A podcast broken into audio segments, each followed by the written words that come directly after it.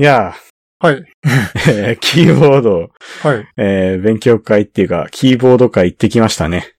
はい。えーっと、今日行ってきたのが、東京メカニカルキーボードミートアップっていう、ええー、ー3回目で。ですね、それの。ボリューム3、3回目うといん。うことで、えーこれはなんかあのーあれですね。まあ、海外の方が中心になってやってる、そのメカニカルキーボードの会の、まあ、東京日本版のやつで、それの第3回目。です。ね。ことあだ第2回は、寺川くん行った行んだっっけてきましたね。はいえっ、と、そこの時は渋谷でやってて、ファブカフェでやってたんですけど、はい。まあ今回はまた違う会場でっていうことで。そうですね。うん。結構半数ぐらい外国人の方うん、のそうですね。感じで。うん、前回も、ううん、ん。そんな感じでしたね。なるほど。うん。もう半数が日本のなんか、ツイッターのキーボードクラスターの強い人たちが、 すごい勢そうぞろいしてた感でじで。す ね。なんか、ちょっとやばい空間っていうか、山見しかない感じ。そうですでね。すね。あ、でもね、ちょっとね、僕、感じたのは、ええ。うちの父親が、まあ、鉄オタなんですよね。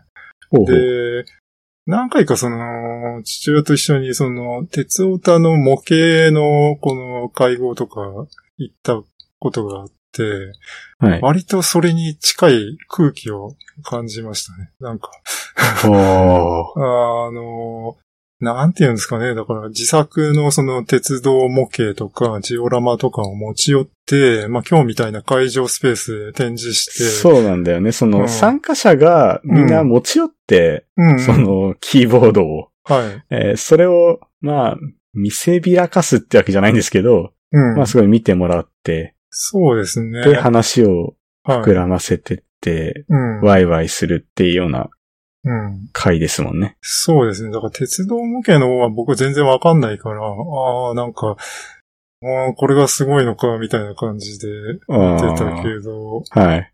今日はまあちょっと僕はキーボードはまあエルゴドックスとか使ってるから、ああ、ここ、このキーボードいいなとか、なんかちょっとニヤニヤしながら見たりして、はいはいはい。 うんいや楽しかったですね、 まあ今日の楽。しいです。うんやっぱね、その、そうですね、まあキーボードイベントっていうか、まあ自作キーボードイベントっていう感じですかね。まあ自作に、自作ですかうん。自作だと思いますうね。ん。うんそうですね。だから、僕はその、ちょっと自作はしてないので、もう本当にただのこう見せてもらう参加者として、一般リスナーとして行ったんです一け般どリス ナー。 そうっすね。僕も、一応その、エツプリと、えーインフィニットエルゴドックス、うん。えー、ハンダ付けしてないのをまだ、あその材料のキキットは買ってある人けどはね、買ってあるんだけど、まだやってないかだっら、てそのちょっとモチベーションを上げるため に、ちょっと今日行きたいなと思って、うんはい。行ったら、ね、すごい、列プリがすげえ並んでて、えっ、とね、レッツプリとは何ぞやっていう話をすると、ああ、まず、うん。 まあ、正式名称がレッツスプリットっていうキーボードで、まあ、名前のごとく左右に分かれてるキーボードなんですけど、まあ、左右分割型のキーボードって、去年2016年に、まあ、いあの、意識高い人はさらにそれより前からだけど、うん。えー特に去年流行ったのがエルゴドックスなんですけど、ええ。やっぱ2017年、今年はもうエルゴドックスじゃなくて、レッツプリがかなり勢いが増してるっていうか、まあ、リアクトに対するビューみたいな。 フロントエンドで例えるとねフロ。ントエンドに例える とそれは面白い例えそうだ。ですね。デファクトスタンダードが、エルゴドックスはデファクトスタンダードかと思ってたら、さらにコンパクトでミニマルなレッツプリが、そうだねレッツプリがなんかだいぶ強いなっていう感じで。今日すごい一番多かった感じですかね、レッツプリうのん。う展ん、示がそうで。すね。最後になねんか集合写真 とかう、ん合体写真がね 合。体しえまあ、レッツプリあれ、あの、完全にただの区形、し四角形なんで、みんなのやつをこう持ち寄った時に、ええあの、きっちり四角形になるんで、 まあなんか、集そうですね。めた時に綺麗な感じがしうんます。うん。うん。そうね、その四角形なとことか、小さいとことか、あと比較的にこう、価格がお安いっていうところの、あああ、のこの3つのポイントがすごい、うん。あの、あの、レツス、レツプリすごい選ばれてるところで、うん。まあ、あと、小さいとこの理由としては、プランクをベースにしているっていうところとかで、はいはいはい。まあ、あの、40%キーボードなところですようね。ん。まあ、記念室持ち歩く猛者とかももしかしたらいるかもしれないです けど、まあちょっとそういうところですごい選ばれてるっていう。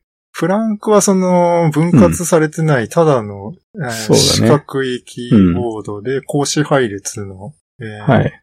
キーボード。格子だから完全にマトリックス上の、えー、5番の目状になってるキーボードで、僕はね、フランクのキーボードをマスドロップって共同購入サイトで注文、ええ春頃に注文したんだけど、今年 の今年の ええ半年経ってもまだ届かなくて、 いやー、ね、途中で確認も来て、ちょっと遅れるけど、あの、もうキャンセルしたいなら、 しするよって確認 来て。いや、でも待つから、待つから届けてよって感じうん。で。それに比べて、あれだよね、レツプリはもう、寺川くんすぐ届いたんで。そうだね、僕はもうすぐ手元に届いてるんで。レツプいリや、買えなんばかよでもかったそれ運だよね。なんか、エルゴロックスとかの時も感じたけど。。そうですね、なかなかそういううん海外からの注文、届いたり届かなかったり、時期が、まあその材料とかの調達具合で変わってくるんで、そうだね。うん。あと、レツプリすごい今日いいなって感じたのは、はいめっちゃ光ってたよね。ああ、光らせてる人いっぱいいましたね。えーあしれかも、ね、えもともと光るんだっけーっとね、ダイオードをつければ光るんじゃなかったっけ、で、なんか今回、 今回の人は、人たちはみんななんかその、 めっちゃつけてて、あーはい。で、なんかキー入力した時とかですごいもう、 色変えたりとか。あれはレツプリだっけあれは違うレツプリじゃないやつかあれちょっと違う。レツプあー違うキリにーか内側にもう一個キーが生えたかああ、あれはレツプリじゃないやつなのか、じゃあ。な。うん。うん。うちょっと後で調べん、る調べとこうか。ううん。ん。だからその、あレスプリでも一応光らせててみんな。うん。うん。なんていうか。あとあれだよね、ちゃんとその電源とかも、うん。あの、えーあー、コンセントにつなげなモバイルバッくてテリーでも、そう、バッテリーでうん駆動してるから、うん。なんか、ああいう展示会とかですごい、 うん。えー輝けるなって。確かにね、そうだよね。光らせるってことを考えたらバッテリー必要だもんね。そうそうそう そう。そう。で普まあ通そんないらないね。う。ん。なんか、そういうところで、みんなに差をつけられるんじゃないって。そうですね。うん。僕ね、一つ目当てだったのが、えーっと、ゆかりさんって方が作ってらっしゃる、あ。完全に自作のキーボードがあって、それが超かっこいいんですよね。はい。名前がなんていうか忘れ、忘れたつか決まってたのかわかんないけど。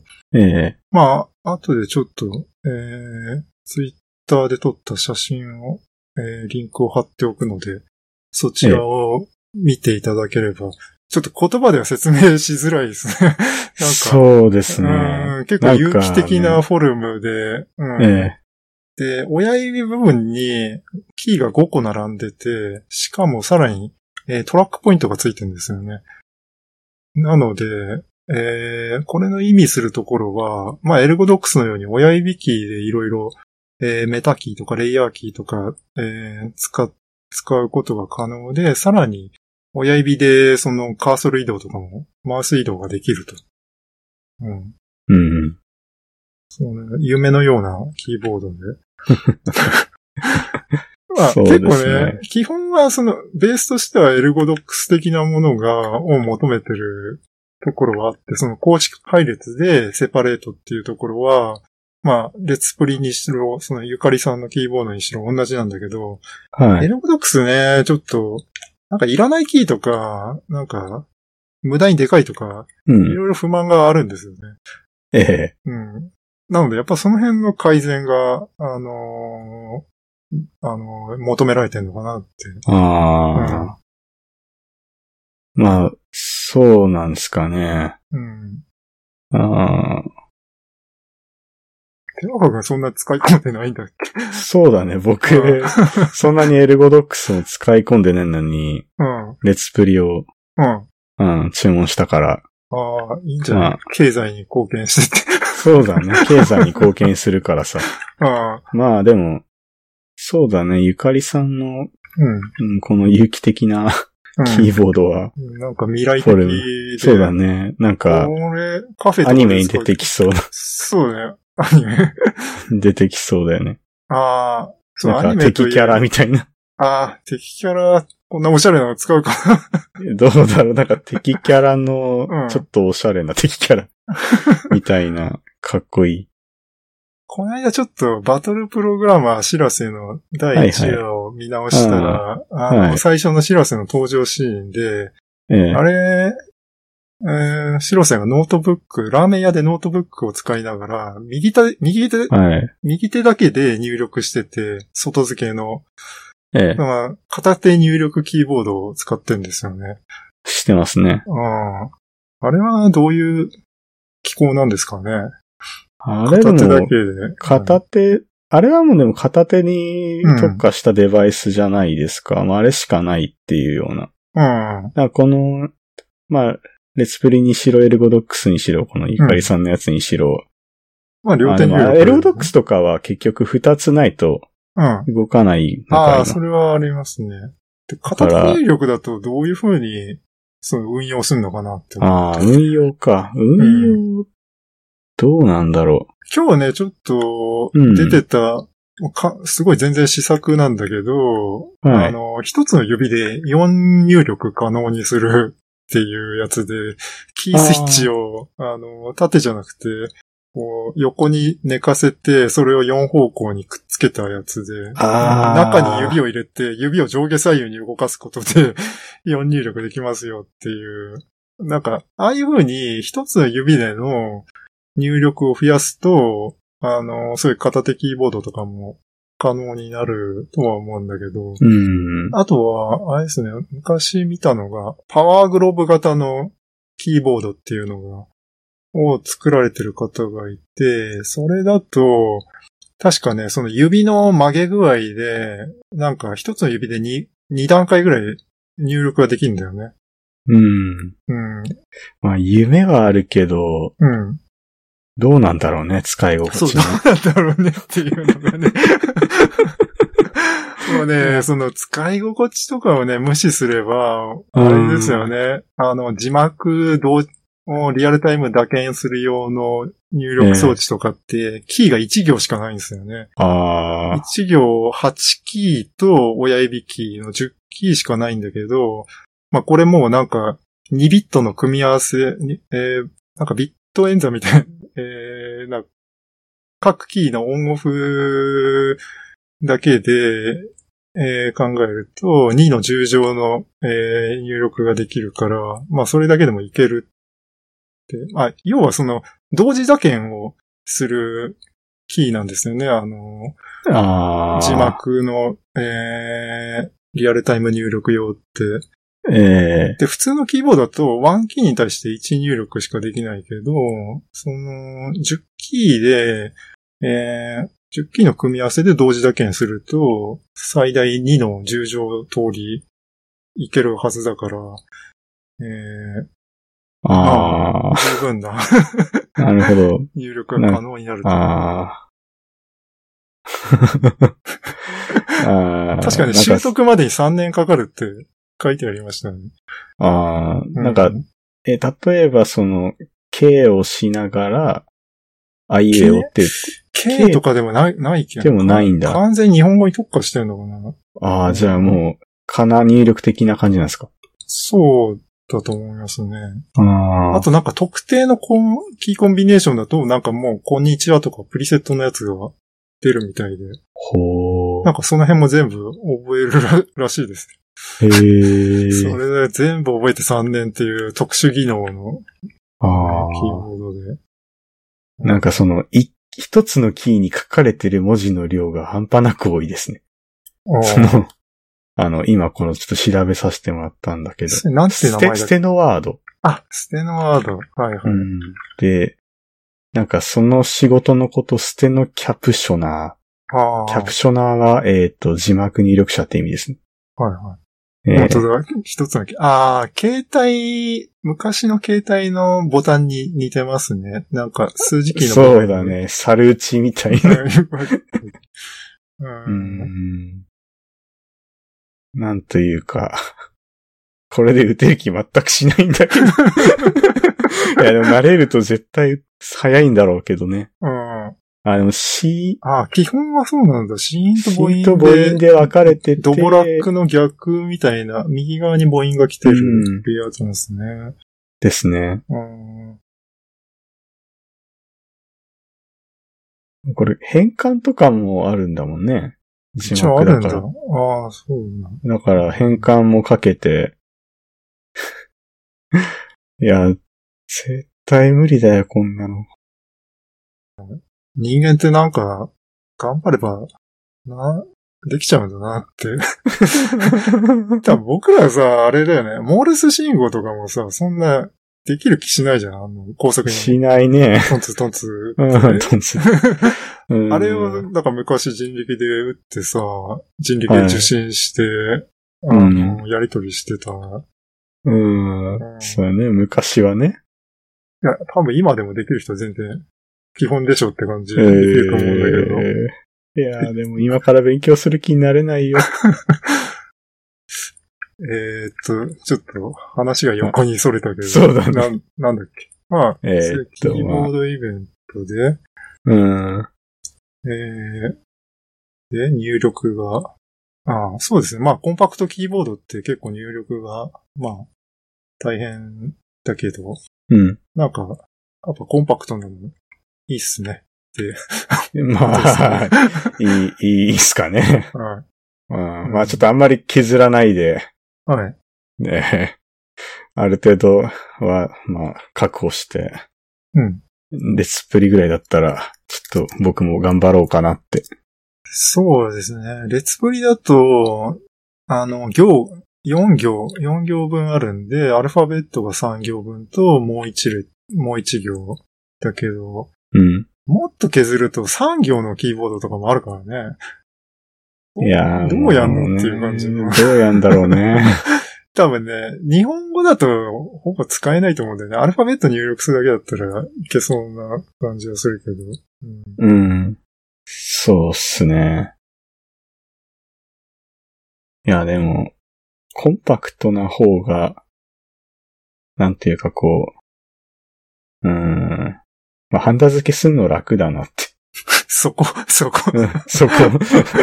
いやう、んその、結構時間僕下手くそだからかかっちゃうから、なるほど。うん。できるだけ、ちょっと、手間は省きたいなと。うん。うん。うん。そうだね。でも、なんだろう。じゃあ、イベントの様子を、ちょっとそう追っすっね。ていきましょうか。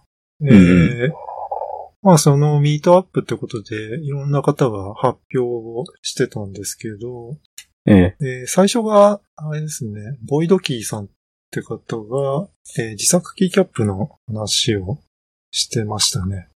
そうっすね。ボイド、ボイドキーズキーズさんです。ボイド・キーズさはい、ん。うん日本人の方で、えーええ発表されてたのが、まあ、キーキャップ、キーキャップ問題ですね。キーキャップ高いんだよね。高いのもあるし、あれですよね。僕ちょっと一つ言いたいのが、あの、 日本語的にそもそもキーキャップってあんま認知されてないっていうか、言ったとしてもキートップっていう気がするんですよね。なんかね、みんなキートップって言いますね、キー確トかッにプ。。そう、日本語だとやっぱキートップで、でうん僕はやっぱり、その、キーが印字されてるとこはキートップで、あれ、全体はキーキャップってうん。言い分けたいから、まあ、キーキャップ。キャップ で。うん、すなるほどね。まあ、やっぱ、キーキャップ買うのってほぼ海外だから、まあ、そこだとキーキャップって書いてあるし、うん。まあ、要はそのぐらい日本では、キーキャップってあんまり認知されてない。そんな、取り替えたりするもんなのっていう感じだと思うんですよね。うんうんうん。で、キーキャップね、そう、あのーなんすかね。なんか、セットで売ってるのとかは、たまにあるんで、僕もそれ買ったり、えー、して、うん、この間なんかタイプライター風の、えー、中華キーキャップを買って、 まあ、はい。超使いづらいキーキャップなんですけど。うん。単品だとあんま売ってないんですよね。なんか僕のイメージだと、なんか秋葉とか行けば、なんかキーキャップ屋っていうのがあって、そこでジャラジャラってこう、変えてもいいんじゃないかぐらいな意識はあるんですけうんど、そんなの全然なくて。全然ないね。うん。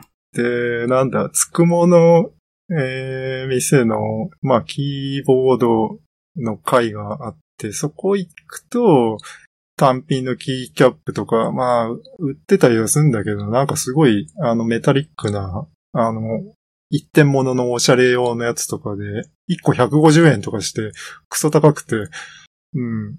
それは、だから、やっぱ、現状そうですね。海外から買うしかないけど、それもやっぱたたそもそも高いんですよね。それがね。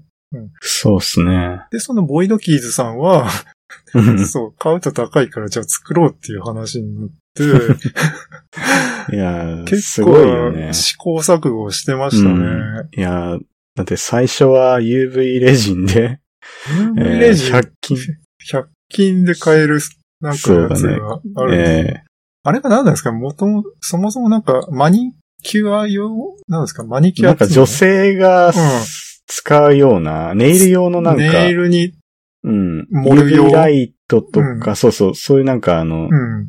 えーキラキラさせたりはい。するようなやつうん。で、なんかそのか加工が容易で、あの、簡単に作れるし、100均で手に入りか安いんだけど、うん。まあちょっと、キーキャップには向かなかったんだよね、いろいろ。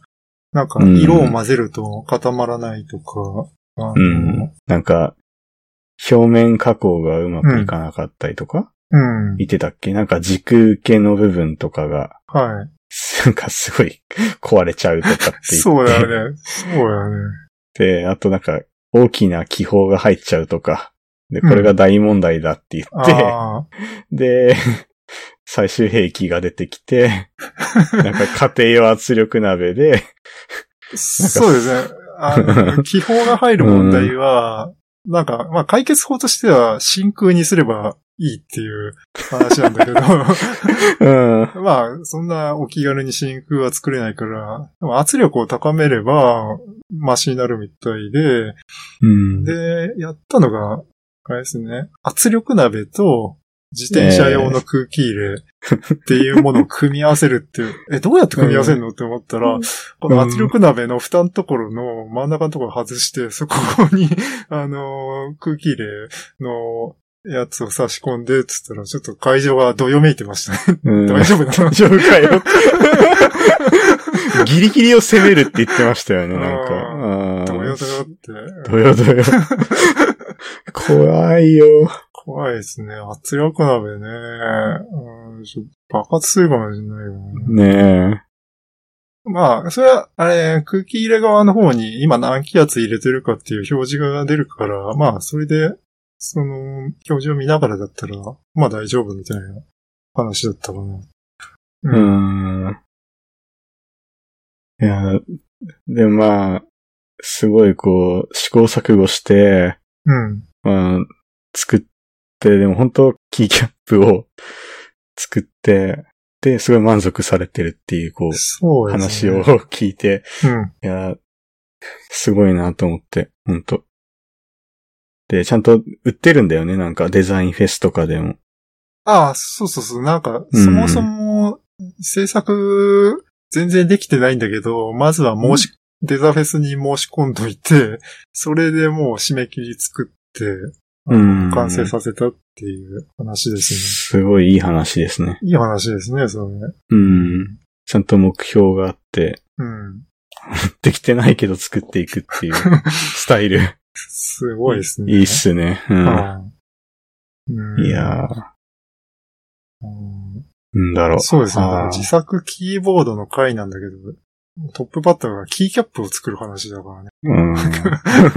そこからかっていう感じもうん。。そうですね。すごいですね。うん。みんなドヨドヨしてました ね。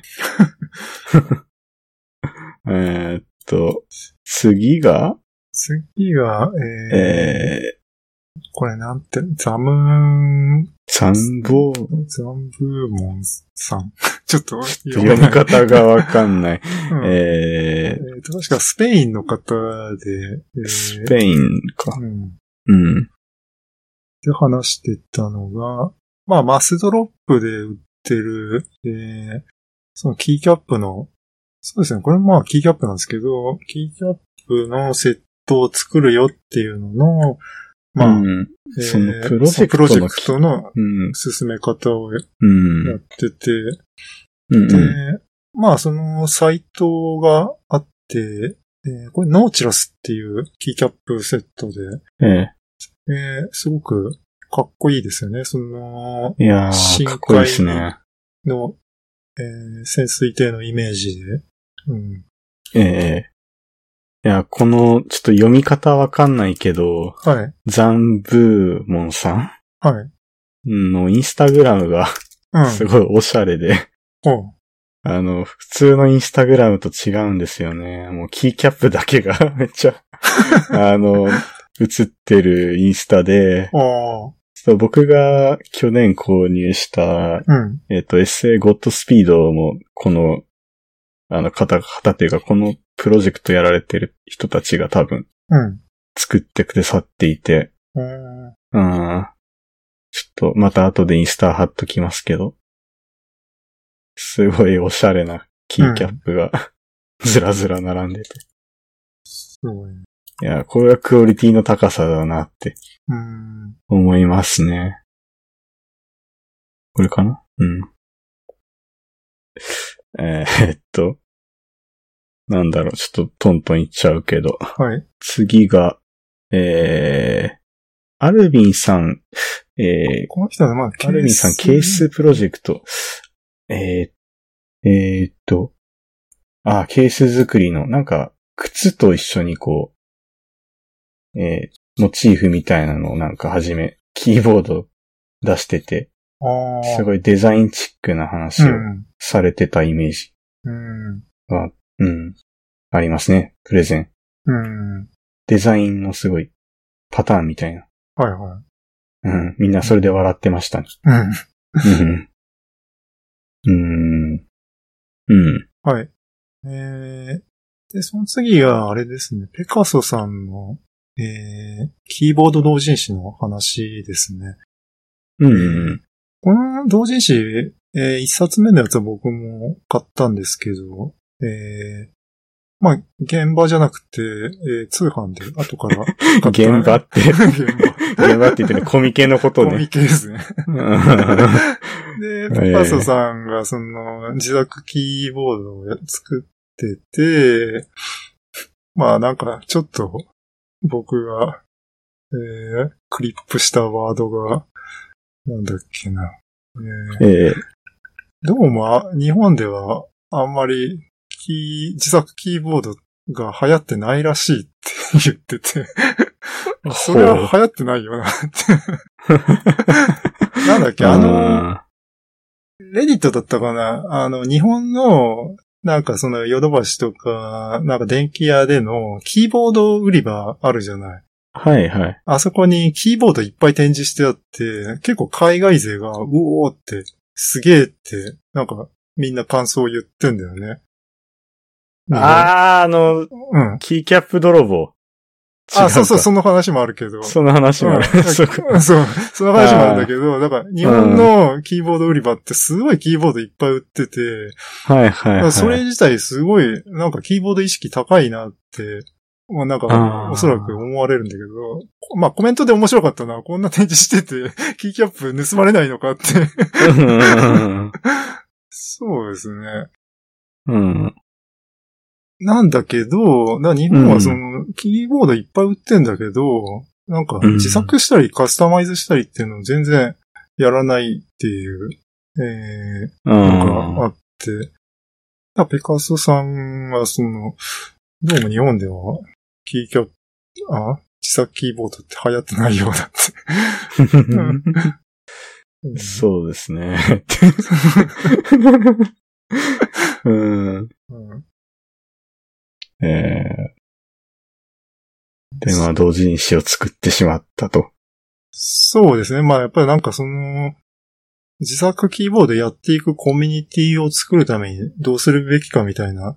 まあ2ちゃんとかいろいろあるけど。ツイッターとかね。ツイッターとかあるけど、まあうん、同人誌出してコミケに出すのがいいのではないかっていう話うをんしてましたね。うん。うんうんうん。まあ、ほんといろんな人いるからね。なんだっけその、えーエロとエロじゃないやつの割合みたいなの出 してて。あ そうそうそう。エまあロ同が、同人誌そう薄い本って言うと、うんそれってエッチな本でしょって、 まあ思われちゃうから。うん。でそ、れ三、なんか三十何パーセントしかいないんだよ、みた いな。なんかね、円グラフで、あうんの、さ35%が変態で、65%はノット変態って書いてあって、僕はノット変態の方なんだって。まあ、これもね、面白いんだけど、あうんのノット変態なやつっていうのは、変態よりも、もっと濃い本なんだよって言ってて、うんそれはもっと、さらによ、よろくない話なんじゃないかって思っちゃうんだけ ど、なんか、例として挙げられてたのが、まあ、駅弁のグルメ本とか、USB ケーブルについて書かれた本とか、マーガリンの食べ比べ本とか、 そういうノット変態で、まあ、濃い本がコミケという場ではいろいろ出されてるんで、まあ、そこだったら自作キーボード本もありだろうっていうことで、えー出したという話をしてて、非常にはい い話ですね。いい話なのかなそれは。あいい話ですね。いい話ですね。うやっていん。ねうん。うん。そうですね。で、うんまあ、今までに、えー、ボリューム1、ボリューム2と、えー自作キーボード本を2冊出されてて、うん。で、今年まのあ冬次もね。まうたん出すって言ってましたね。うん。ちょっとなんかネタ切れっていうか、あれですね。なんかバスドロップ、うんバスドロップかキーボードが届かないんで、 あの作れい。ないっていう話とかうんうんうんしてたのなんか、総集編になりそうです、みたいなうん。感じで言ってましたね。1と2の。はい。うん。うんそうですね。うん。自作キーボードやり、やりたいですね。そうですね。まあ、自作キーボード会はまた別でうん。やるし、あの、風間さんのエルゴドックス会も別で はい。やり、やりたいっそていうとこですけどね。はいうんあ。今回は今日のね、勉強会っていうか、はい。ミートアップの。はい、ミートアップの、うん、話で。えー、ペカ次がさんの後が、あれですね、レツプリ祭りっていうのがあったんですけど、まはいはいはあいおそらく、まあ、これえは、ー乗れてる人と乗れてない人 が、えなんですかね、まあ、そもそも、なんですかね、今日のミートアップに集まる層って、なんですかね、何がきっかけが、まあ、エルゴドックスとかで、がきっかけで、結構ツイッター界隈の、なんか、キーボードやり込んでるなって人を、なんかい、いくらかフォローしてったら、まあ、割となんか、その、キーボード強い人の同士のクラスター、一通り、なんかフォローするような感じになってて、なんか、そういう界隈の人が、あれですね、そのレッツスプリットっていうキーボードを共同購入、えーしした話をしてましたね。ー、うんうんえーこれはなんだマットさんって方が話してて、日本人の方が協力して、えーまあ共同購入グループ買いしたよっていう、えー話のそまうとでめすになっね。て、うん。で、買った人はみんな、なんか、ハッシュタグレ、レッツプリ祭りってつけて、 あの、あげてたっていう感じうで。んうんうん。うんこれ、共同でやったって言ってるこの日本の方、はい名前がわかんないんだよね。あ、そうですね。アイコンが CD の方で。 CD のアイコンで。 名前が、なんですすか、キー、キーキャップっぽい名前、絵なん文字か、で、絵文字で。 いいつもや読めなくて。 そう読めなくて、でも強い人だってのはすごいわかるんですよね。えうんっ。と、アカウントが、あの、リブアンダースコア MK さん。そう。この人、今日もおそらくいらっしゃってたんじゃないかなって。そうですね。あ、うん今日なんかいろいろその、ツイッターのき自作キーボード界隈の人がいろいろ来てたけど、まあ、大体の人はわかんなかったで すね。名前が。うーん。名札必要だよね。ああ、そんな中でそう、僕の、その、最初言ったかっこいいキーボード作ってあた、ーゆかりさんってゆかりさん方は名札つけてたんで、ああ、あなたゆかりさんですかってだけうん話をして。 ううーん。ん。そうだね。やっぱ、うん。うん。なんか狭いコミュニティなのになんでこんなわかんないんだろうな って、ちょっと思って、ちょっと悲しい気持ちになったっていうか、あうん、もっと声かけに行かなきゃいけなかったかなとか、ちょっーと。あーね、なんかね、声かけるには自分もなんかちょっと自作してないとダメなそんうじゃなだいかな。ね。防弾チョッキ をまとわないそうと、なんですね。こういう自作キーボードを作っうん作りましたが、どうですかっていうぐらいの。うんそうですね。いや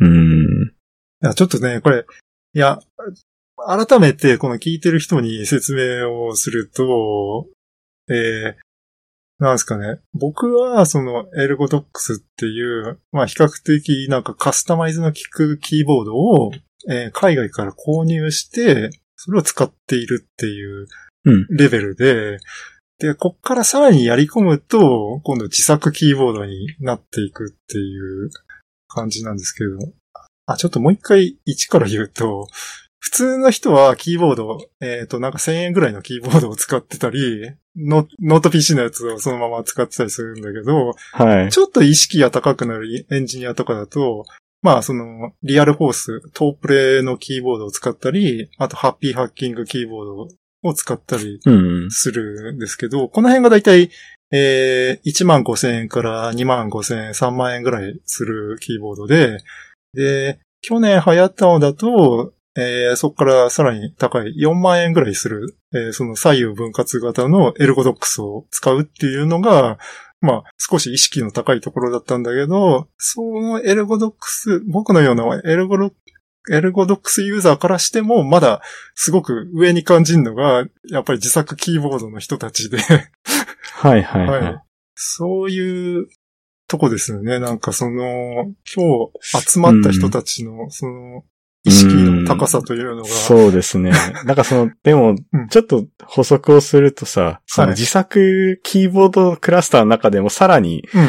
こう、分かれてくるよね。なんていうか、こう、自作っていうか、基盤をまあ買って、はいはい。えー軸買って、はい。で、キーキャップ買って、組み立ててるそのクラスターと、あ、それはただの BTO みたいな。 BTO 的 な、そうでうん、だけど、そのさらに上は基盤設計から、そうですね。自分でもやっうて完全に、あダッシュ村ですよね。ダッシュ 村キーボードを作りますって言った時に、じゃあどっから作るって、あの、キーキャップ整形しちゃうキーキャップ整整形しちゃう精錬しちゃう形しちゃう基盤設計図書いちゃうみたいな。そうです。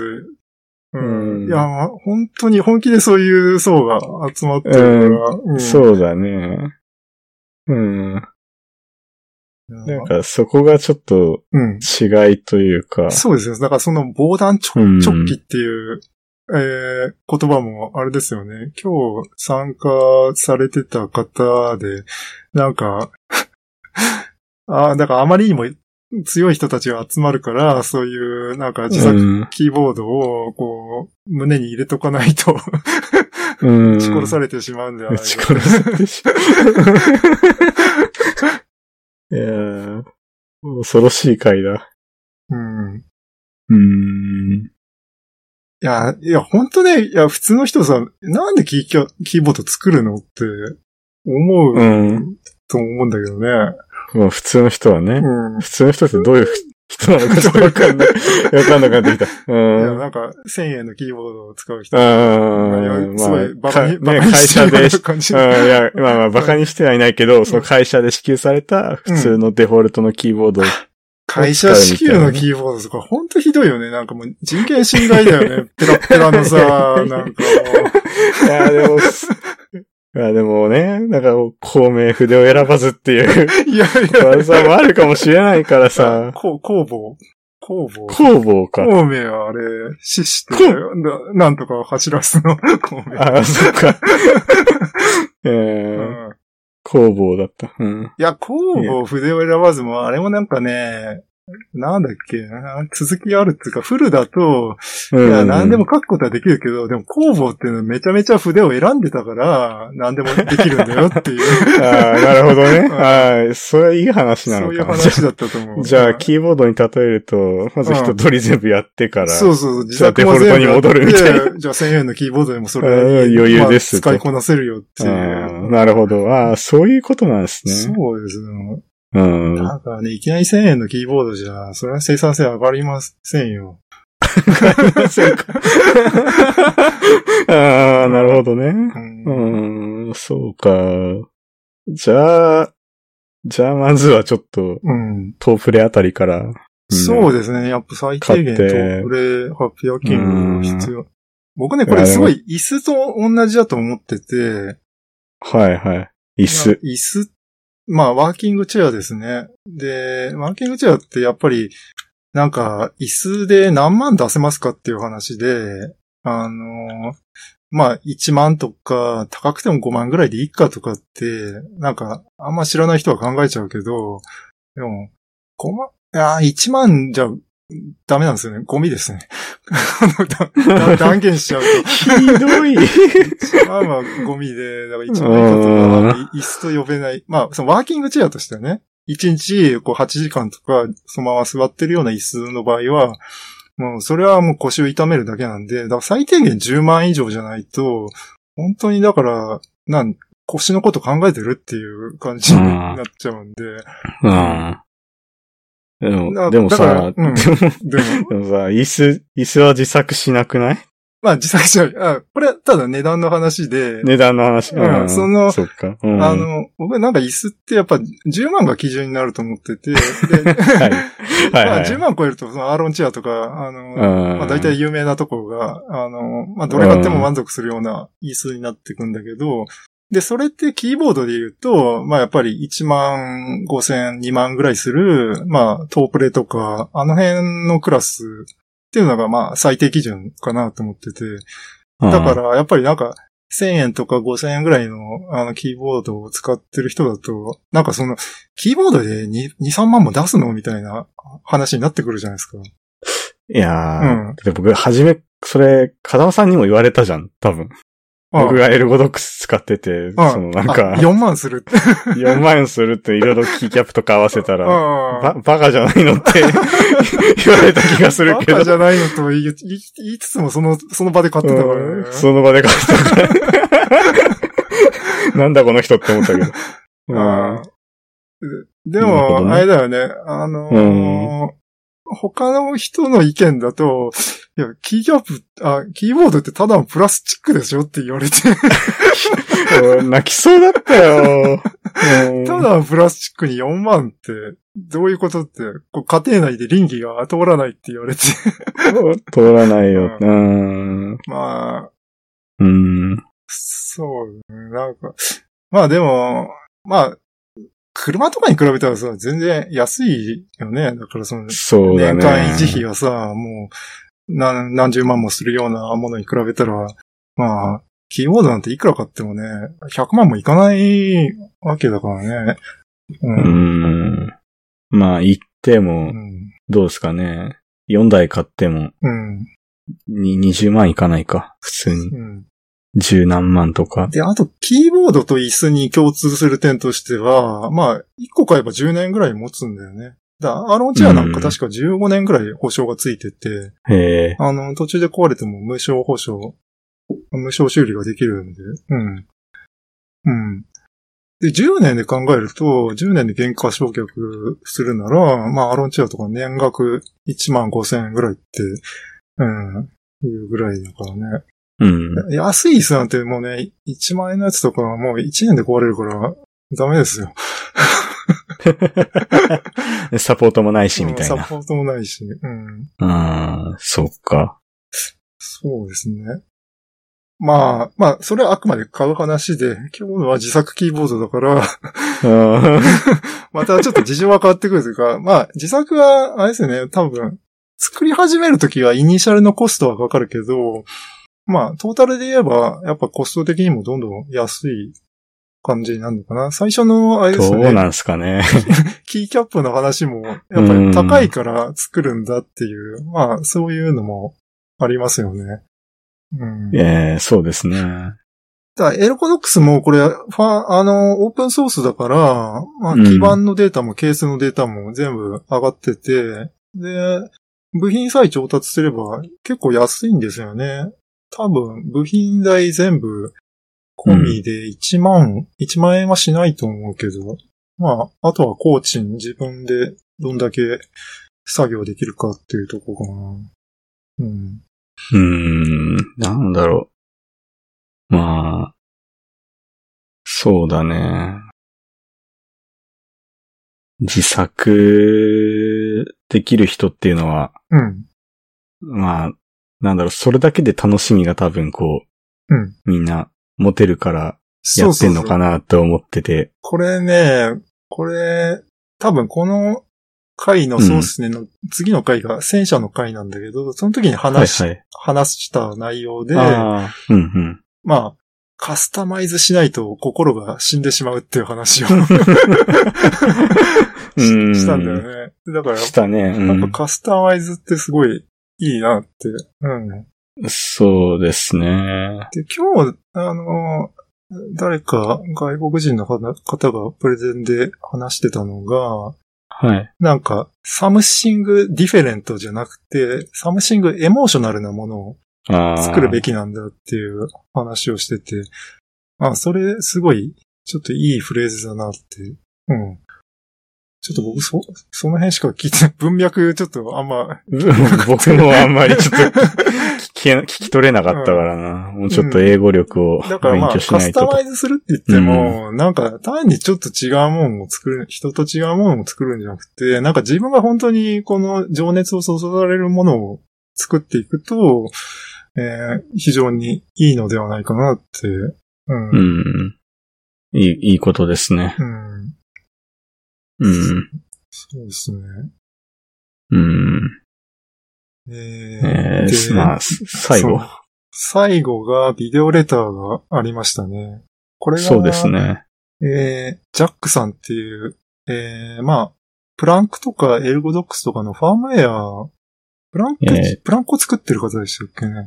確かプランクを作ってて、き QMK? QMK ファームウェアっていうのが、まあ、エルゴドックスとか使ってると、自分でその、キーレイアウトの、あの、ファームウェアを書くんだけど、それのうんソースを書いてらっしゃる方で、で、その人に対して、その人が今回来られないから、あの、事前に質問があったら答えるよって感じで、ビデオレターを送ってくれた感じですね。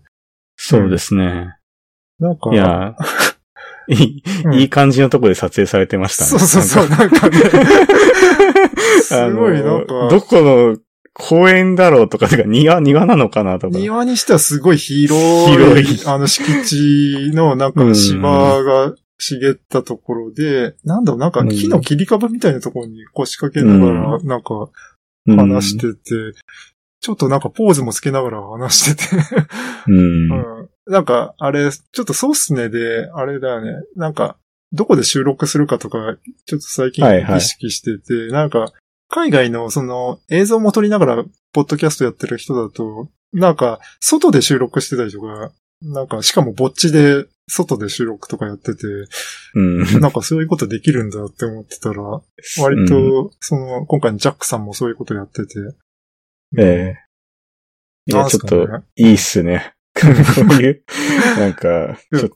これも、んなんていうかこう、なんかその、いつもと違う感じみたいな、うん。そう、さっきのキーボードの話にちょっと通じるんだけど、うん。なんか、い今までにない風景で、うん。こう、やって、なんていうかこう、気持ちが高ぶるというか、なんか感じがしてジャックさなん気持ちを高ぶらせたかったのかな。わかんない けど、いや、なんか、ジャックさん、あ、ちょっと、なんだろうな、に、日本のその、うん。こう、わかんないですけど、ポッドキャスターの人とかでそういう風にやってる人とかう、んいないってか、別にジャックさんポッドキャスターじゃないん だけど、その、なんか、こういう映像とか見るとすごいうん、僕は、ああ、いいなって思いますけどね。なんかそもそも日本だと、なんかこんな広い敷地でこんな静かな環境って、なかなかない、なんかちょっと都心を出うないとん。なさそうだなと思って。まあ、人がいっぱいそうだよね。どうんこねえ行っても。うん。うん。日本、東京だと。そうですね。うん。だからちょっと、そういう環境の違いがあるなと。うんええもうそれ、ちょっと、全然キーボードとかあ、な。全然話、全く関係ない関話。あの、Q、Q、Q&A をね、してて、うん。えっ、と、まあ、なんか、あの、さっき名前の呼び方がわからないって言ってたあはのい。C- CD CD のアイコンの人。アイコンの方が取りまとめてくださって、そうですね。なんか、英語でに訳して質問をくるよみたいな風に取りまとめていたような感じがしますね。そうですね。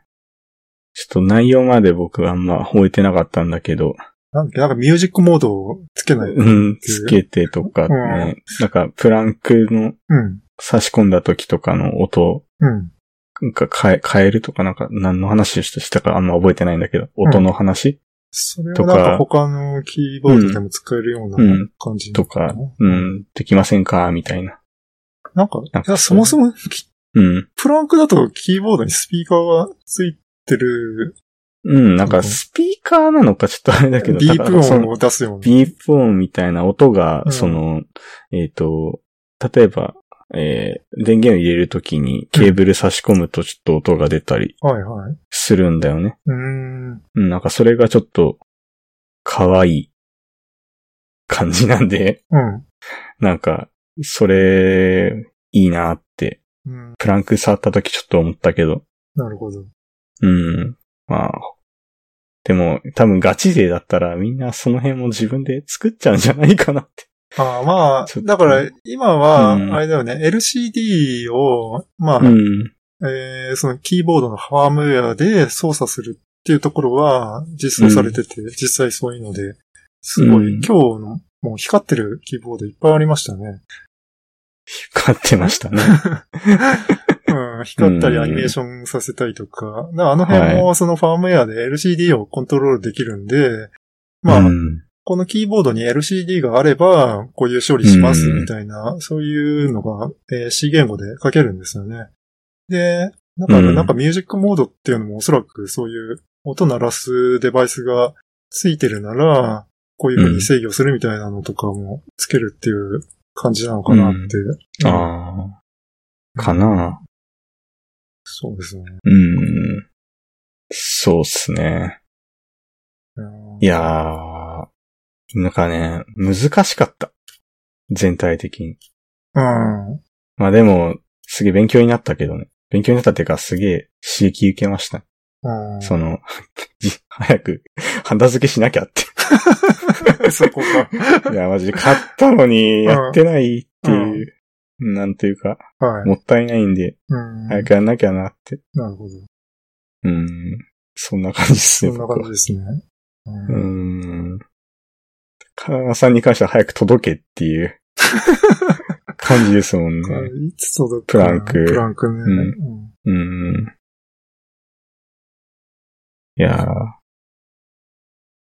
なんだ、こんな感じですかね、キーボード界。はい。そうですね。うん、なんかでも本当楽しかったんで、はい。またなんか次回とかあれば、う次はちょっと持っていきたいですね。そうですね。なんか作、作れれば。うん作れればね。うんうん。なんでまあ、ハンダ付け会とかしながら。そうですね。うん、じゃあそんなとこですかね。そんなところでですね、えっと、そうっすねのね、お便りがああ、かなり、はい。かなりという か、まあ、3件、3件 いただいて、はい。まあ、えー前回、あの、お便り募集してますって告知したら、えーちゃんとお便りいただけたので、めっちゃ嬉しいですね。ありがたいですね。ありがたいですね。はい。で、誰から読もうかな。じゃあ、僕が読んでもいいうん。う。ん。いいよ。まあ、最初。はい。じゃあ、えっと、まず、じゃあ、ラジオネーム、ファーミングシミュレーターさんはい。からいただきました。はい。ラジオネーム。ラジオネームってちゃんとつけてくれたんだよ ね。えーで、はい、じゃあ、寺川さん、宮岡さん、こんにちは。 こんにちは。こんにちは。えーいつも楽しくお聞きしています。今回もとても良かったです。今回っていうのはこれあれかなえっと、えー何回目だろ多う分マ前ー回ク、マークダウン回かなあ、マークダウン勉強会にかでなきた話ですうんうねん。で、はい、お二人から勉強会の盛り上がりが伝わってきました。えーまた周辺の技術の解説は発表資料や発表の動画を見るだけではわからないため大変有益だと思います。えーってところで質問です。今回はマークダウンの話でしたが、メモなどもマークダウンで書かれているのでしょうかまたお二人は普段どのようにメモやノートを運用されていますか私はエバーノートを使ってますが、エディターが微妙で他におすすめのドキュメント管理ツールがあれば知りたいです。PS、エルゴドックス会楽しみにしてます。ありがとうございます。はい、ありがとうござい ます。えー、結結構長い文章を書いてくださって、本当にありがとうございます。まあ、おお便でりフォームを設けた回がありましたね。ありました ね。ツイッターではつぶやけない。つぶや けない。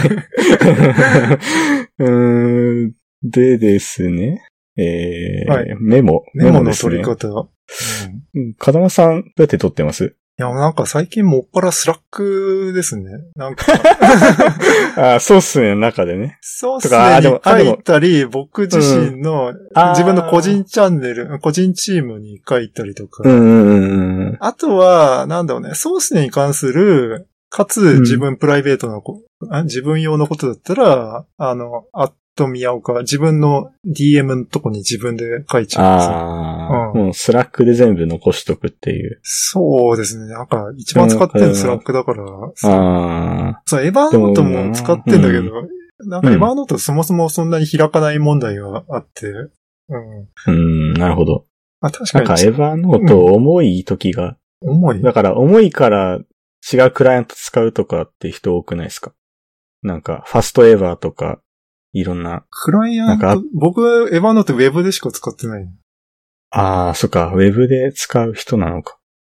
そうだ、そうだよ。 残念な人まあで扱いで。もいやいやいやいや、まあまあまあ、でもウェブでやってればいい。ねでもウェブで、ウェブのエヴァーノートで一番許せないのが、はい。もう毎回毎回、あの、あなたのメールアドレスはこれで、あの、これから変わってませんかって聞かれるんだよね。なんか、エヴァーあーノートのメールアドレスと、なんか、あの、はいい、や、変えてないよって、はいって言うんだけどさ、はいはいはいはい。なんかその後、なんか入ってやると確認メールとか来るのかなまあ、スチームとかでも、あの、うん。時々メール確認来るんだけど、エヴァーノートはその頻度が高すぎてさ、なん か、え、ちょっと、なんでクライアント使わないのじ ゃあ、え、クライアント重いからじゃん。重いから使 わないの。じゃあそなんか軽いクライアントとかもなんか結局、なんかその更新しないとあれだからとなか。んか、いや、まあ僕いろいろなんかブラウザでできるんだったらブラウザでやりたい派だから。あ、まあーた、またそういう出たよブラウザ開いたらさ、メールアドレスは、あの、ほにゃにゃのままで使っそ て、それ、スクリーンショット撮っといて。確認と変更が出てさ、うーん。それこめんどれくさい、ね。さ、やってもやっても消えなくてさ、うんこの頻度がひどいんだよね、なんか。うんもう月1とかじゃなくてさ、もう週1とかで出てるからさ、もうバカなんじゃないかなって。ちょっと、あの、ススクショ撮っスクシてョ、撮ったから。うん後で小ノートに貼っとこう。はい。うーん。あー僕は、最近あれですね、ちょっと前の話でも言ったベアとか使ってメモは取ったりしてますね。ああ、あ、ベアで撮って、あれが、あでも、うん。いや、なんか動機とか、アイ、そうだね。 iCloud iCloud なんで、うん結局、まあ iCloud 経由になっちゃうんだけど、うん。まあ、なんだろう、写真とかすげえ楽ちんだから、うんまあ、こう、あれだね、その、一瞬なその動機としてはそこでやって、まあでもあんま写真は同期しないようにしてる、結局。うん。だからその、風間さんと一緒で Google のフォトとかに最近は上げるようにそしうてだるんね。で写真は、うん。うん。基本的にテキストだけを、うん。まあ、連携して。 そうだね。だから写真を iCloud に同期すると、あれ罠で高い料金を取られるようにな るんですよね。罠でて。まあまあまあ、そうなんかね。う。うん ん。いや、でもそのベアもやっぱうまくできてるのかちょっとわからないですけど、やっぱ iCloud を課金させたいから、うんかとかそういうのがあんのかななんかわかんないですけど。そっか。で、メモね、メモが、あとは、なんだっけ、えーなんかスラックが基本なんだけど、うん、僕もそう、え、あ、日記は、その、アプリを使ってエヴァーノートとリンリンクさせてます、同期させてますね。うん。うん。うん。メモ。メモね、あとマークダウンはね、あの、ローカルだと、僕はエディターでマークダウン使ってローカルで書いてますね。はいはいはい。あー VS コードだと、あの、マークダウンのプレビューもその場で、まあ、う大ん。体どのエディターでも出せると思うけど、うん。 VS コード最近のアップデートで、マークダウンの見た目が GitHub と同じ GitHub フレーバーのスタイル。あスタイルつうか、あれ、表示の、あの、スタイルが、今までマークダウンなんだけど、黒い画面だったんだけど、GitHub うんに白い画面になって、あの、うんうん GitHub 上で書いてるのと同じような感じに、えーーなりあまー。し見たたね。目が統一できる感じですね。うん。うん。うん。だからまあ、別に GitHub で書いてもいいんだよね。 うでもんまあ、そのためになんか一周立てなきゃいけないから。う。うんあ、そう。でも、その、風間さんが言ってるように、スラックで管理するっていうのは、うん僕のすごい同意で、うん。何が同意かっていうと、結局最近なんかその、会社に行ってる最中とかでメモ取ったりすることが、はいはい。こう、その通勤中とかで、うん。いろいろメモ取ることすごく多くて、うん。で、だから僕もだから多分その、写真とか無意識のうちにスラックで投げたりとかしてて、ああ。それを会社で来た時とかに、こうんう、会社で出社してスラック見た時にう、ん。あそれで、あ、写真送られてるあっ。て見たりとか、メモ送られてるとかって見て、うん。で、やってますね。でも、結局スラックは、ログが、まあ、流れちゃうあね。有料じゃないと残んないんで、うん。その時にちょっとう、んそこから切り張りして、ベアに僕送ったりとかっていあうあ。感じの使い方っす ね。そうだね。僕もだから結構移動中は、あの、暇つぶしにツイッター見て、お、これはって思ったものは、自分のチャンネルに投げるみたいなことをやってますね。結構ね、もう、ケモフレ関連とかは、 僕のケモフレフォルダにどんどんどんどん 蓄積されてって、なるほどね。これ面白いなって思って、ケうんモフレって投げとくみたいな。はいはいはい。でもね、あなんかね、うんツイッターからスラックに投げるの、結構大変なんですよね。なんか、うん。スラックのチャンネルを選ぶのが、まあ、あのーアプリのスラックで開いてるチャンネルがデフォルトになるから、まあ、最初に自分のスラックで、えー投げたいチャンネルを選んどけば、そこに比較的早く投げられるけうど。ん。そうですね。いや、まあ、メモはメモね。メモの性質にもあとよりますね。なんか、結構最近、切実に感じてんのが、なんか、トゥードゥーを忘れちゃうんですよね。やんなきゃいけないことを。そういう、あの、うんスケジュールにリンクしたメモをどこに取るかっていう問題があって、まあ結構トゥードゥーアプリとかいろいろあるんですけど、それをあんま見ない、見ないんですよね。なんか、トゥードゥーに書いといても、うん、そうっすね。なんか通知タイミングなかながか10分前とかだと、えああ、これ今からじゃ全然間に合わないとか、 そういうこともあって。ああ、うん確かにね。なそかなか難しいですようね。そこはね、その、うんカレンダーと同期するっていうか、うん時。間。うん。カレンダーに書いてもさ、カレンダーに書いてもわからないじゃない。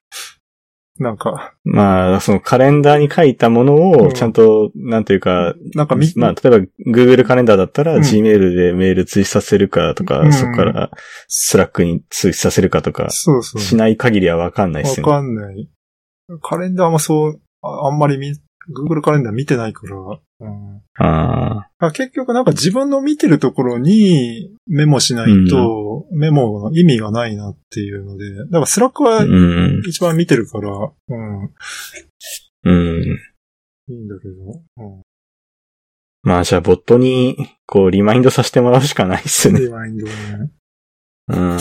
なんかね、僕がちょっと今作りたいなって思ってんのが、あの、はいトゥードゥをとりあえず、なんかやんなきゃいけないの、とりあえずトゥードゥ書くでしょトゥードゥから、あの GTD、あの、これはもうやるって、今日やるって、えー、いうリストにするやつと、そこからさらにポモドーロにするっていう、その、トゥードゥから GTD、さらにポモドーロっていう、その、うん。あの、大枠からこの細分化までやっていくツールが欲しいなと思ってて、うん。それがだからだから全部連携してて、なんか、もうとりあえずやることは、もう大きなことから小さなことことまで全部書いとくんだけど、うん。じゃゃあそれを、今日は何をやるかっていうのをまず GTD っていう感じで、GTD の定義が、これでいいのか ?GTD って今日やることって認識でいいのかなもうちょいちょっと意味的には違うかもしれないけど、まあ、これ、まあ GTD だから、まあこれはやるぞっていうリストで、それをだから、うんほん今日、朝の時点で、これをやりますっていう風に、なんかその to do のリストからこう引っ張ってきて、さらにそれをコモドーロに、こう、今日はどの時間にどれをやるかっていうところまで、こう、スケジューリングをしたいなって思ってるんですね。あーなるほど。うんうん。ちょっとその、そのツールを作る構想があって、まあ最終的には Google カレンダーにそれを同期して、通知とかは Google カレンダーがやればいいかなって。うん。うん。なるほど。うん。そうっすね。僕もあんま ToDo アプリとかは使ってないんだよね。な使えないんだよねそう。使いなんかね、こな僕せないね、結構う、んインボックスが溜まってくんだよね、 どんどん。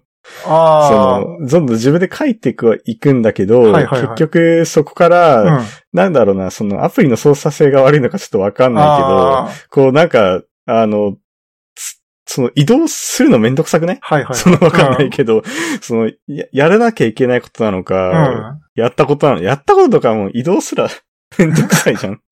わかんないけど。うん。まあそ、れを消化していくのが楽しいって人もいるかもしれないですけど、僕はすげえインボックスを処理する作業にしかならないな、それって思って。まなあ、んトゥかードゥ系は多分、とりあえず書いて、それを今日やらないものは今日以降に回して、終わったものは消すっていう感じ。うん。そこの操作がどんだけ簡単にできるかとか。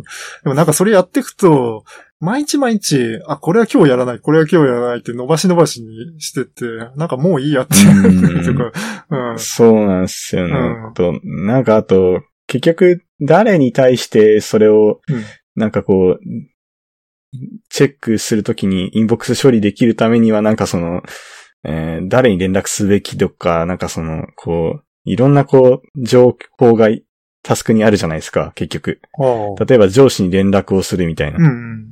でもなんか同僚かもしれないし、はいでも結局そのなんか他の連絡すべき人がいるみたいな、こう、なんかトリガーのリストみたいのがあって、うんそれが、なんかこう、インボックスにどんどんこう、溜まってって、なんか結局なんか、そのタスクを見ても、なんだろう、何をどうやるべきかっていうリストがどんどん増えてって、うん。なんかこう、まあ、なんか使うそのリストが、いろんなこう散乱していって僕は、なんかもう処理するのがめんどくさくなってタスクを to do で管理するのやめました。あだからもう、インラインで、 あうん。スラックにあ書いてって、あ。うん。えー、なんか自分で to do ってチャンネル作ってて、おうもうそこに、とりあえず投げていくっていえう、ええーやり方でもういいやって。もう一行一行見てって、 おううん、やってますね。うん。うん。だからまあ、それが効率いいかどうかはわかんないです けど、わかんないけど、なんか、もう、いろんな情報がありすぎて、うん。うーん、なんかどういう行動をしなきゃいけないのとか、どこでやるのとか、何日までとかさ、なんかね、これ書はくものうめ全んど部く、さいじゃん。 Google に全部情報預けて、 Google でサジェストをしてほしい。ああ、 本当だよね。 なんか、この場所、ミーティングの場所はここだから、みたいな。うん。いついつで。までに、みたいな。君はこういうことをやりたいみたいだから、うんそうそう、キャリア変えた方がいいよとか、このタイミングで、ちょっ と、そこ まで職務経歴書をま とめて、あの、転職活動しなさいって。そこまで考えてほしいね。いや Google ならできると思うけどね。うんうんできると思ううんね。だからもうね、個人情報全部渡すから、全部うん僕の人そうだ生よねをサジェストしてほしい。うん転職先もねう、んサジェストしサてジくェれれストば。して、 うん。うんあなたの GitHub の情報だとこんぐらいしかいいけないよ、みたいな。 から、この辺で妥協してくださいねとか。うん給料こんぐらいです、みたいな。うん合ってました、みたいな。そうですね。であなたの給料こんぐらいだから、こんぐらいものしか買わないようにしてくださいねとか。一種リストまで管理される 一種リストまで。もう作っておきましたって。いやー一種リスト怖いわ うんいやー、もういや、すげえ脱線してしまった。いやーそんな感じでそんすなか感ねじ。ですね。はい。うん。あでのメモエルゴドックス買えば、はい、お楽しみ。そうですね。エルゴドクスはちょっとまた、また日を改めて、はい。そうですね。はいうんやり。ますじゃあ、次へちょっと、じゃはあ、い風間さん読んでもらおうか。はい、次、デイジーさん。はい。うんえー寺川さん、宮岡さん、はじめまして。デイジーと申します。はい。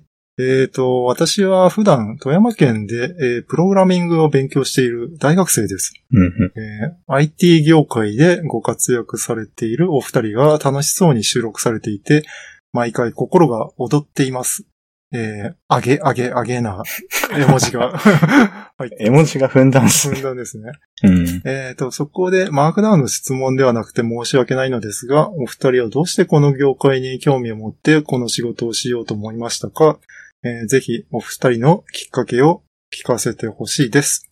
えー PS、インターンシップ辛いです。 あーすああ、じゃあ学生さんですね。学生さんで、うん、かた、えー今、この業界のインターンシップをされてる方ですよね。うんうんうんですね。ええ、きっかけですか。きっかけね。うん。なんだろう。ままあ、僕の場合は、あれだね、フラッシュから入った感じあ、。ああ、今は、なき。もうな、なくなった。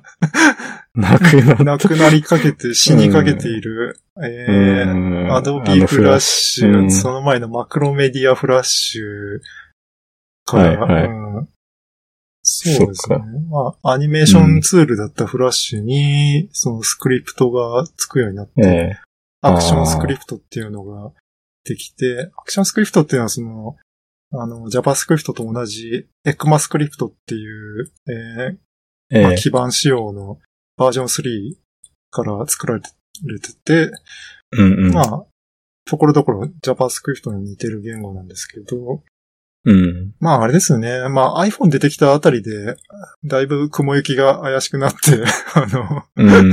フラッシュはもう携帯では動かない、スマホでは動かないよってなって、まあほとんどえのあれですよね、そういうアクションスクリプト書いてた人は、大体 JavaScript に移行したんじゃないかなって。うん。ですかね。まあ、デザインの方をやっていくか、その JavaScript を中心としたフロントエンドの仕事をしていくようになったかっていう感じがしますね。ああ。なるほど。そうっすね。僕はなんだろうな。まあ今の多分きっかけっていうかちょっとわかんないですけど、あの、ホームページビルダーっすかね。ああだいぶ古い話だよね、そ れ。 うんちょっと古い。古いし僕が作ったのは、こうそうですね、僕小さい頃に、その時にウェブを初めて触ったんで、でも、あれですね、そんなに古くないです。あの、ホームページビルダーバージョンで言われてもわかんな い。あ 8?8 とか7とかだったような、 あ。でも感じがしますね。え、それ使ったのはいあ僕いつだっけ小学生の小学生か中学生ぐらいの時に、その、まあ、親が、まあ自分あの昔、あの野球少年だったんですけど、はい。その、なんかリトルリーグに通ってて、うん。そのリトルリーグのチームのホームページを作ってくだ、くだおーくれたんだよ、親が。はいはいはで、その親の作業を固めにい。、うん。まあ自分もちょっと、ホームページビルダー使ったら、あなんか作れるかなってあ。ああ。思って、ちょっと触り始めたのが多分きっかけですね。なんかそれ、あれだね。うん。僕の時だと、うん。昭和の人だから、あのはい。なんか初めてそういう新聞的なものを作ったのは、ワープロだったんだよね。ああ。ワープロがワープロ。 3行しか表示できないワープロなんだけど、まあそこにタイピングして、入力して、で、ワープロってプリンターが一緒についてるから、あとは紙を差し込んで印刷ってやると、その、自分の入力した文字が、こう、あのーこの、印刷されていくのがすごい面白くて、なんか、プログラムではないんだけど、なんか、 うん。ある意味、その、ホームページ作りと似てるっていうか、パブリッシングはしてるよね。そうです ね。うん、うまんあ、すごいできていく感じが、そうそう。まあなんわかかねり、やす僕かっはたでそす。う、あれ小さい頃にワープロ使ってすごいワクワクしたの、それ。ああー、いいっすね。ちょっといい話だな、なんか。いい話っすね。 まあ、すごい、あの時は、ワクワクしましたよワ。クワクしたけど僕みたいね、な今から考えるとクソのような環境だよ ね。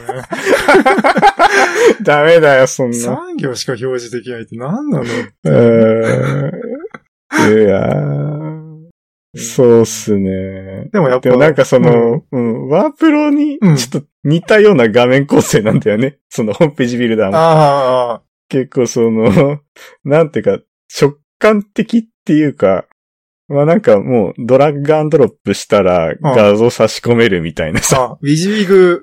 ウィジーグみたいあな。そう、ワープロもウィジビグだからね。なんかだよ。ね。だからすごい、そういう感じがうん。する、うん。その、したんだよね、結構。うんもっと、まあ、今考えると、どうなんだろうって感じですけど。でもあれかもね、なんか下手なビジュアルプログラミングとかやるより、なんかホームページビルダーの方が、うんまあある意味、まあ、なんか、ものを作るってことに、なんか慣れやすいんじゃないかなって。まあちょっとうん次元の違う話かもしれないけどね。うんそうです ね。いや、なんかその、まあ、ある程度のこう、プリセットみたいのが、うんそう、ホームページビルダーだと用意されてたんだよね。はいなんかその掲示板とかさ、 あおのーアンアンケート機能とか、うん。うーん、あと動画を差し込むとかさ、そういう。え、掲示板は何なの ?CGI ななのんだったかな、CGI だったか、そういう感じだった気がするけえど。それ何 ?CGI が出力されて、それをなんか、あ、そうそうそう、もう動かすみたい動かな。すような感じだプリセット、うん、みたいなのがなんかあったような気がする。それんどうなのなんかアップロードしてパーミッション変えるとこまで全部やってくれうる、ーん、やって、そこまでやんのかうんなちょっと、うん今、ちょっと調べてみるか。えー、っと。いやー、でも結構、あ、でも簡易 CGI で掲示板を設置するっていうのが、あやっぱある、あるある。うんで、なんか、え結構細かく設定みたいなのがあったんだけど、あ。まあ、あの、小学生の僕でも構築することがうん。うできたん。気がする。る。うん。そうですね。でも、うん、あった気がするな。ちょっと記憶が曖昧だけど。でもなんかその CGI の前に、うん。ちょっとやったのが、えーっと、Java のアプレットだったかとなのチャットシステムみたいなのはい。が、そう、どこかの某サイトで、うん。あの、使ってるちょっとサンプルみたいなのがあって、おう。なんか僕もこういうの作りたいっつって、うん。サイトにそのアプレットを組み込んだのが、えーなんか、うん、チャットを作った初めのきっかけだったりとかは、で、なんかそういうのどんどんやってったら、こう、今の仕事にちょっとまあ、ホ紐づいてるーなムっペーてジいうの作は。りから、っうん、ていう。まあ、フロントエンドのお仕事させてもらってるなって、なるほどね。うん、そうだな。うん。まあ、なんで、インターンシップも頑張ってくださ い。辛いかもしれませんが、辛いね。どうなんだろでう、寺ね。川君ってインターンシップやってたんだよね。ああ、そうですね、何社かうん行かせていただいて、いいまあ、でも、そうですね。大変なところもうんあるっていうか、そのお金がちゃんと出てくれなかった会社さんもあれば、あーちゃんとホテルまで出してくれてとか、うんあの、なんか食事まで先輩にご馳走してもらってとか、うんね、なんか本当会社によって違うから、はい。うん、まあでも、楽しかったですね。僕は、うん。うんうん。そうですね。じゃあはい。次、えーえこれは、えーあいアイジュラ。アイジュラさん。アイジュラさんアイジュラさん。えっと、えー面白かったです。そんだけ。そんだ け、そんだけ。ありがとうございます。 ありがとうございます。これね、なんか、ああれ、今、お便りコーナーのところ、ツイッターでつぶやくか、お便りフォームってあるけど、なんかあそこちょっとわかりづらいなと思って、なんか、まあ、うん。簡単なもんだったらツイッターでいいかなっていう感じで、なんか両方置いてあるんだけど、まあちょっとリスナー的に分かりづらいかもなって。まうんうんうんあ、。そこ、そうですね。まあ、まあ短くても。短くてもまあ、ありがとうございます。ね。僕らに、そう、僕ら、 僕らだけに見たい、見してほしいっていう、うんあれがあるんだったら、はい。どんどん使っていただいて構わないんで。そうですね。うん。ああ、そうね。まあ、一応あとこれお便り今読み上げちゃってるけど、なんはいかお便りフォームで読み,、うん読み上げて欲しくないって希望の方はそういうふうにそうで書すいね。てもらううか、んなんかそういうチェックボックスつけた方がいいかな。ああ、うんそうかもですね、うんうん。それちょっとまた、一周ではい。やっときましょうか。はい。でもう一個は、ツイッターでご意見をいただいたのが、あえあ、ーはい。高橋正義さんっていう、結構ビッグネームな方の、そうですあね。のいただい、高て高橋メソッドで有名な、えー高橋さんから、前い回たの、だいて。えーうん僕らのえー喋、った回について意見いただいて、あれですね、寺川君が言ってたところですね。そうですね。えっ、と、アーロン・スワーツを、えー RSS1.0 を考案したと言ってしまうのはちょっと語弊があるのではないかと思いました。RSS デブ、えー WG の、えー人で、えーおさんの一人ではありますが、うんシャープそうっすねっていうことで、あの、ご指摘というか、こう、まあ、コメントいただいて、そうですね。あの、詳しいうんう指ん揮者のご意見をい指揮者ただいて。そうですね。うん。やっぱなんか、あれですよね。正しい間違ってるとか、いや批判とかじゃなくて、やっぱ、情報ってこのクオリティを高めていくっていうのが、まあ、うん目的、そのオープンソースだと特にそうなんで、そうですやね。っぱこう、意見を言って、あの、ちゃんと、あの、クオリティが高まっていくのは非常にありがたいので、あの、えすごく、えーフィードバックをいただいてありがたいなと。ーそうですね。はい。この後も、ちょっと、ツイッター上でちょっとやり取りさせていただいて、うんあの、すごい、いろんな意見いただいて、はい。い意見というか、まあ、なんか、もう、すごいう語っていただい て、僕の知らない歴史背景とかうもん。あったんで、こう、もっとうまく語れないとなと思ってうん勉強になりました。ははいい。いいっすね。はい。いいっすね。こういう絡みがあると、はい。僕もモチベが上がるんで、うん。まあ、もっと、いろんな方にコメントいただきたいなって感じ。じですね。お便り。なんか、はい最近結構いろんな人が聞いてくださっうんてる感じですね。うん。そうですね。うん。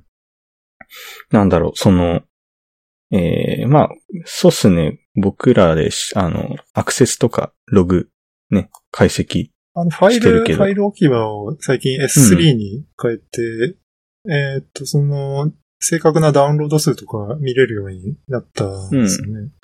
そうだね。うん。で、まあ、えっと、土曜時点だと、ええ502件のゲットのリクエストはユニークで、ユニークユーザまあーでリ500リモート、うん、そうだ。だね。うん、うんあったから、結構な人たちが聞いてくださってるなと思って、うん。増えてきたなって。う。ん。いいっすね。ね、いいっすね。